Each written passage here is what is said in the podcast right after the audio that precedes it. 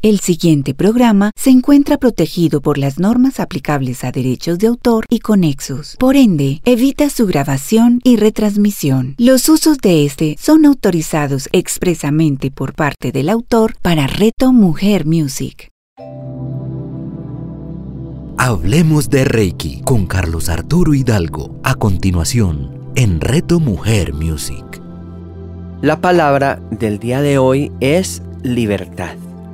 Soy Carlos Arturo Hidalgo y presido la Asociación Colombiana de Reiki. Hoy con un invitado muy especial, el abogado Paulo Ramírez. Él nos acompañará durante la transmisión con unos consejos supremamente interesantes. Soy libre cuando tengo la posibilidad de hablar por mí mismo, sentir por mí mismo y obrar por mí mismo. Pero esa libertad también tiene unos límites. Cuando no obro en libertad, también tengo que asumir unas consecuencias. Hablar de libertad en su verdadera expresión como lo expresaba el Maestro Jesús en su momento, conoceréis la verdad y la verdad os libertará. ¿Qué tanto somos libres? ¿Cuánto pesa en nosotros todavía el sistema de creencias? ¿Cuánto pesa en nosotros el cuerpo del dolor? ¿Cuánto pesa en nosotros el miedo? Eso y mucho más es lo que cuando empezamos a despertar conciencia, debemos evaluar para mejorar, para poder crecer y para poder dejar un mundo mejor a las personas que vienen detrás de nosotros. Por eso, hoy, amigos de Reto Mujer, con este invitado tan especial, puede darnos un poco de luces porque a lo largo de los años me he podido dar cuenta que su hogar, su familia ha permanecido a pesar de situaciones que como en toda familia suceden, unida, eh, amorosamente dispuestos para todo.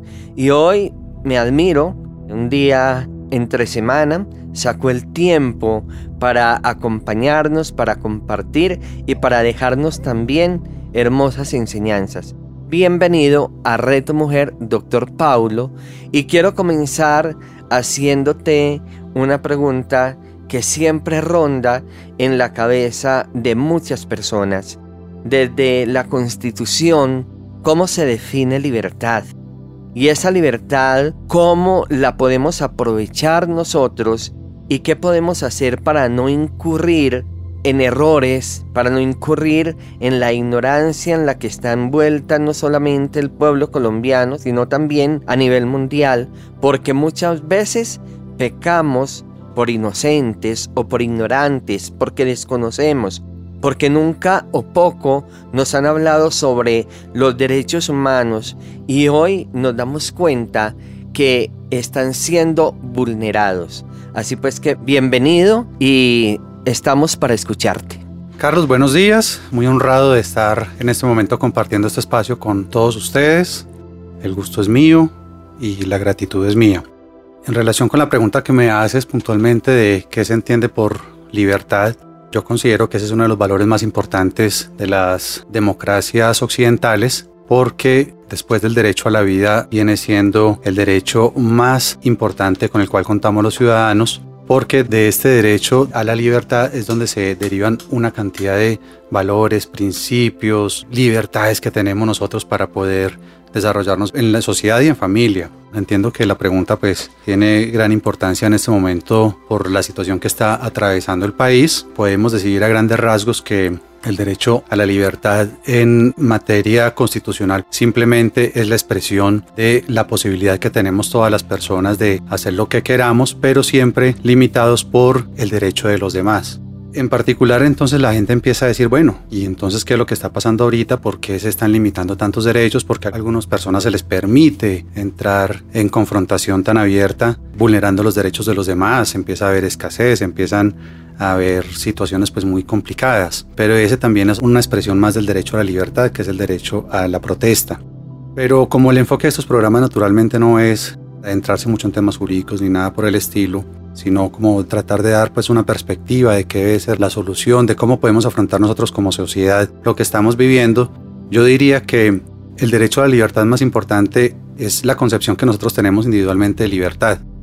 Libertad tiene que ser entendida desde el punto de vista de cada uno como el derecho a ejercer responsablemente libre albedrío. Eso es para mí básicamente el derecho a la libertad cómo tomar las decisiones correctas, por lo menos desde el punto de vista personal en cada una de las circunstancias que tenemos que afrontar nosotros en la vida. Mm, ya hacía usted referencia al tema de mi familia, sí, yo llevo 27 años con mi esposa, tenemos una hija de 18 años y entonces la gente dice, bueno, pero ¿cómo es posible que en estas épocas parejas relativamente jóvenes como ustedes pues lleven ya 27 años de casados. Y naturalmente algo como este hecho pues solamente se da en la medida en que ambos hemos gozado de una libertad dentro de la pareja. Hemos tenido la posibilidad de desarrollarnos como personas independientemente el uno del otro, pero pudiendo convivir, haciendo también una tercera persona entre los dos pero cada quien con su libertad. Y eso se tiene que extrapolar a todas las circunstancias de la vida. Por ejemplo, en mi trabajo, yo tengo la libertad de hacer las cosas bien o de dejarme permear por la corrupción, pero ahí es donde juega el libre albedrío.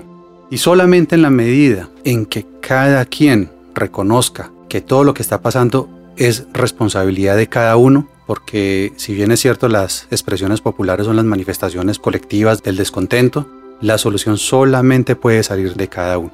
Cada uno de nosotros tiene que responsabilizarse con las decisiones que toma y solamente en la medida en que cada uno dé luz a las circunstancias que estamos viviendo, vamos a poder crear la masa crítica que necesitamos para poder que Colombia empiece a cambiar. Este concepto de masa crítica pues es eh, ampliamente difundido por varios autores y dice que realmente los países necesitan que un gran número de personas empiecen a comportarse de determinada manera para que los cambios se puedan empezar a dar. Desafortunadamente nosotros hemos tenido en nuestro país unas masas críticas pero en sentido negativo, mucha corrupción, mucha violencia, mucha desigualdad. Pero si empezamos a cambiar individualmente de pronto, más rápidamente de lo que podamos esperar, podemos empezar a cambiar estas masas críticas que necesitamos para el cambio. Qué bien, doctor Pablo Ramírez. Y quiero también para los amigos de Red de Mujer, al aprovechar esta visita tan especial, que él nos recuerde cuáles son esos derechos humanos fundamentales. Es como una especie de reconocer, recordar, saber, no ignorar, para que no nos puedan ser atropellados. Así pues que estaremos atentos a sus palabras y tomemos nota de ello, que es muy importante tenerlos presentes. Bueno, en este momento se está hablando mucho de los abusos que se están cometiendo de parte y parte, pues porque no podemos hablar solamente de las fuerzas del Estado, sino que también de muchos grupos sociales se están cometiendo excesos.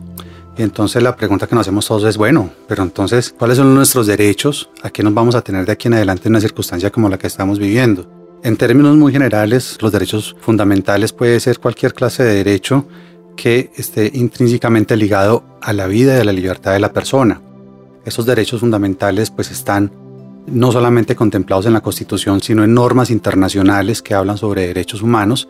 Eso quiere decir que así no estén en nuestra Constitución, si están en algún tratado internacional reconocido por Colombia, pues eso hace parte del bloque de constitucionalidad y por lo tanto tiene que ser aplicado en nuestro país.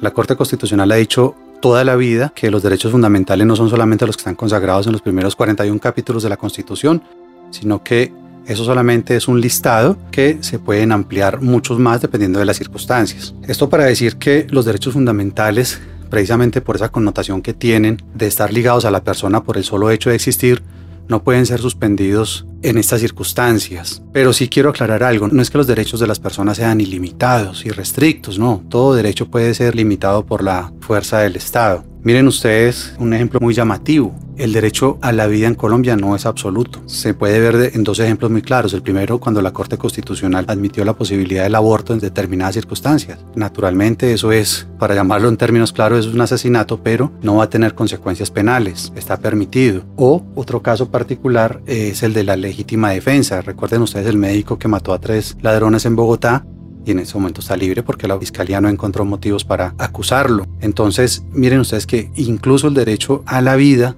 no es irrestricto. Y así cada uno de los derechos que tenemos nosotros, el derecho a la protesta, se puede limitar. Como les decía ahorita, ¿cuál es el límite de los derechos? El límite de los derechos es realmente donde empieza el derecho del otro. Ninguno de los derechos que nosotros tenemos en este momento pueden ser limitados, ni el derecho a la protesta, ni el derecho a la salud, ni el derecho a la vida, ni siquiera en estados de excepción como los que se están planteando ahorita que puede decretar el presidente de la República, ni siquiera en los estados de excepción esos derechos se pueden limitar. Entonces, en ese sentido, todos nuestros derechos están plenamente garantizados. Lo que pasa, claro, es que en unas circunstancias extraordinarias como esta, pues mucha gente ve vulnerados sus derechos y dice, pero el Estado, ¿por qué no me protege?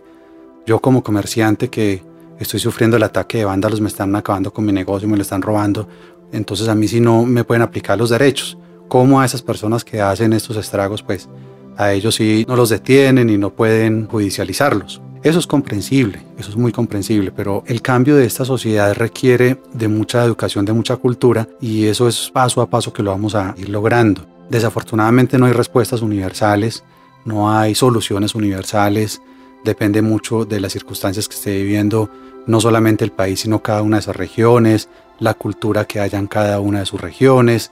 Entonces, desafortunadamente uno tendría que decir, bueno, el Estado tendría que responder por los daños, pero eso no quiere decir que para solucionar los problemas que estamos viviendo, pues debamos adoptar medidas extraordinarias que restrinjan los derechos y libertades de los ciudadanos, porque miren, yo les digo una cosa, si algo tiene Colombia que nos diferencia de muchos países y que ha permitido que este país, pues, mal que bien salga adelante, es que los ciudadanos nos sentimos en libertad.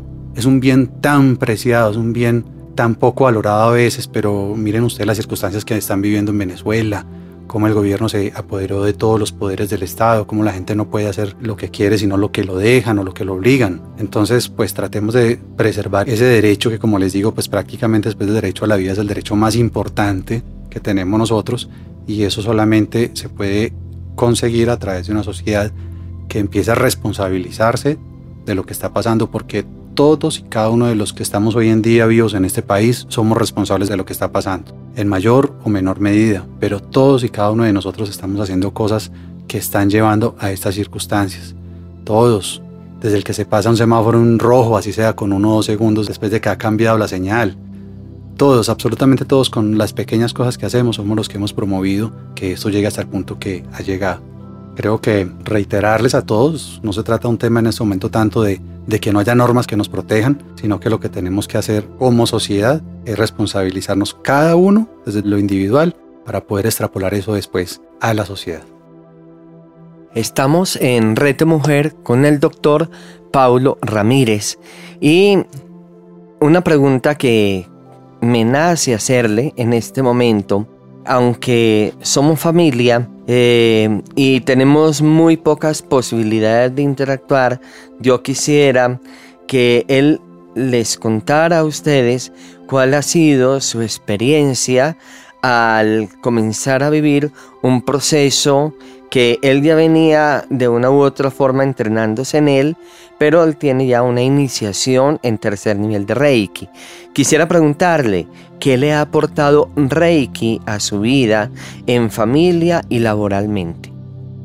Bueno, dicen por ahí que las cosas le llegan a uno en el momento en que le corresponden. Después de mucho escudriñar en el aspecto espiritual, de buscar muchas corrientes, estudiar mucho acerca de qué línea encontrar para uno tener un estilo de vida que le permita sobrellevar las circunstancias de la vida y que le permitan a uno ayudar a entender cómo desde el punto de vista espiritual puede uno tener una vida mucho más gratificante, pues finalmente llegó a mi vida el Reiki, que básicamente ha sido como la culminación de todo aquel estudio que había hecho sobre distintas temáticas. ¿Por qué después de tanto tiempo llegué al Reiki? Yo creo que finalmente porque es que todo lo que uno va estudiando, lo que uno se va metiendo, siempre genera mucha insatisfacción, porque si bien es cierto, a usted lo empiezan a animar muchas cosas, porque como todo tiene su lado positivo, llega un punto donde todo se empieza a estancar, no dejan avanzar, no se siente uno cómodo con las ideas que le están formulando y hablo de muy variadas disciplinas en las que he tratado pues de profundizar y del Reiki me gusta su sencillez y su universalidad, que es básico, es simple, no exige nada a cambio, pero da mucho y sobre todo que le permite a uno hacer lo que uno realmente tiene que hacer en esta vida, que es ayudar a los demás. La única forma de uno crear luz para uno es ayudando a los demás, haciendo que eso que uno tiene para aportar se vaya de uno para que de Dios, del universo, como ustedes quieran entenderlo, pues nos siga llegando luz para seguir dando. Y esa es, creo yo, la principal virtud del Reiki, porque el Reiki no se queda en uno. El Reiki se expande, se desborda. El Reiki ayuda a cualquiera, sin condicionamiento, sin distinción. Es tranquilo, es luz. Entonces, cuando uno encuentra ya no una teoría, sino la fuerza, la energía presente, que vive, que se puede sentir, que se puede utilizar por cualquiera, pues uno dice, bueno, he llegado a un punto que ya me permite decir estamos en un sitio realmente muy bonito, muy apropiado, sirve para mi familia, sirve para mi trabajo, pues porque naturalmente al ser algo tan simple pero tan bello, le permite a uno, por ejemplo en el trabajo, lidiar con el estrés, bajar la temperatura en las discusiones, saber abordar los temas con mucha más tranquilidad, darse a las demás personas, ayudar a las demás personas en todo lo que está en las manos de uno, ¿verdad? Ese granito de arena del que estaba hablando ahorita. Mm, y en la familia, pues ni se diga, bueno, de hecho, pues mi, mi esposa siempre ha estado mucho más adelante que yo en estos temas y en mi casa pues se respira mucha tranquilidad. Eso no quiere decir pues que como humanos no tengamos ciertos puntos de controversia. El Reiki genera un aura en la vida de uno que se refleja. Pues a mí me ha parecido realmente una experiencia maravillosa, me ha parecido que es una conexión con la energía y con la luz que uno realmente es y pues ojalá mucha gente pueda tener contacto con el Reiki. Ojalá porque entre otras cosas, si más gente hubiera metida en el Reiki en este momento, el país estaría en una circunstancia muy distinta porque ahí sí tendríamos, como le estaba diciendo ahorita, una masa crítica de personas muchísimo más iluminadas, con un estado de conciencia mucho más elevado que permitiría hacer las cosas de manera distinta, empezando naturalmente pues por la gente que nos gobierna. Qué bien me siento con estas palabras del doctor Paulo y agradezco su presencia, agradezco sus palabras, agradezco su tiempo y a ustedes que nos acompañan en esta maravillosa emisora Reto Mujer, que con su música, que con sus mentores nos van formando una idea mucho más clara de esta mágica experiencia de vida. Les digo solamente esto, Gracias por existir. Hablemos de Reiki con Carlos Arturo Hidalgo. Escúchalo todos los martes a las 9 de la mañana, con repetición a las 6 de la tarde, solo en Reto Mujer Music. Hola, un extraordinario día para ti quisiera preguntarte algo. ¿Y si existiera una forma diferente de hacer que las situaciones de la vida tuvieran una nueva forma de pensarlas, decirlas y sentirlas? Si deseas saber cómo, te invitamos junto con Sebastián a nuestro próximo programa de la magia de un legado. La magia de un legado con Carlos López y Juan Sebastián Castillo. Escúchalos todos los miércoles a las 9 de la mañana, con repetición a las 6 de la tarde, solo en Reto Mujer Music. Hola, soy Natalia Mesa de Mesa en Blanco y soy la mamá de Pedro y Emilio. Y yo soy Caro Hernández de Amo Ser Mamá y soy la mamá de Salo y Lolo. Hace varios años compartimos nuestras experiencias de maternidad a través de nuestros blogs y redes sociales. Las dos amamos ser mamás y a veces no tanto, pero cada día aprendemos algo de nosotras y de la vida. Y queremos compartir esos aprendizajes contigo en nuestro programa Mamás al Aire. Hablemos de una maternidad libre, consciente, sin culpas y sin extremos. Mamás al aire con Natalia Mesa y Carolina Hernández. Escúchalas todos los miércoles a las 10 de la mañana con repetición a las 7 de la noche, solo en Reto Mujer Music. Hola, soy Claudia Rúa, psicoterapeuta y especialista en bioreprogramación creadora de Semillas de Luz, y quiero invitarte hoy a que vayamos a un viaje de conexión a nuestro inconsciente, donde encontraremos respuestas maravillosas de cómo cuando no resolvemos nuestras emociones, ellas se manifiestan a través de un síntoma o una enfermedad. Te espero. Claudia Rúa. Escúchala todos los miércoles a las 11 de la mañana, con repetición a las 8 de la noche, solo en Reto Mujer Music.